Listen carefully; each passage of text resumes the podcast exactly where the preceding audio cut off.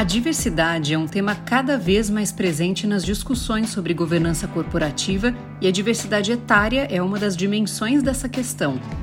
Ter uma equipe de conselheiros com diferentes faixas etárias pode trazer inúmeros benefícios para a empresa. Cenário Relevante o podcast da CIS. Em uma entrevista recente, Otto Baumgart, presidente do Conselho de Administração de uma empresa de logística, falou sobre a importância da diversidade etária nos conselhos.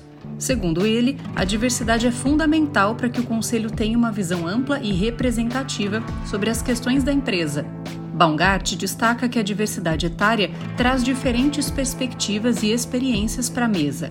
Os conselheiros mais jovens, por exemplo, trazem uma visão mais atualizada sobre tecnologia e tendências de mercado, enquanto os mais experientes podem oferecer insights valiosos sobre estratégias de negócios e gestão de crises.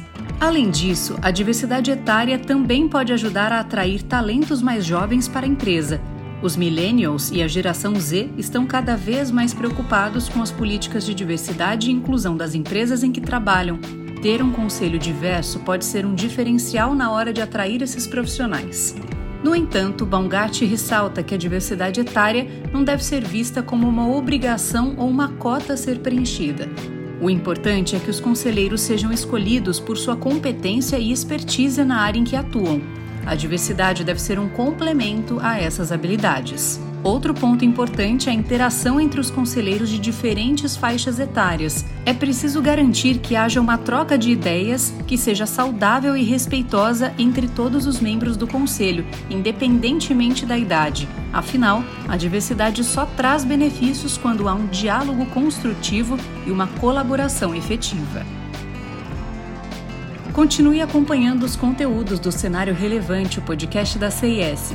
Siga a CIS no LinkedIn e acesse nosso site csprojetos.com. Até o próximo episódio!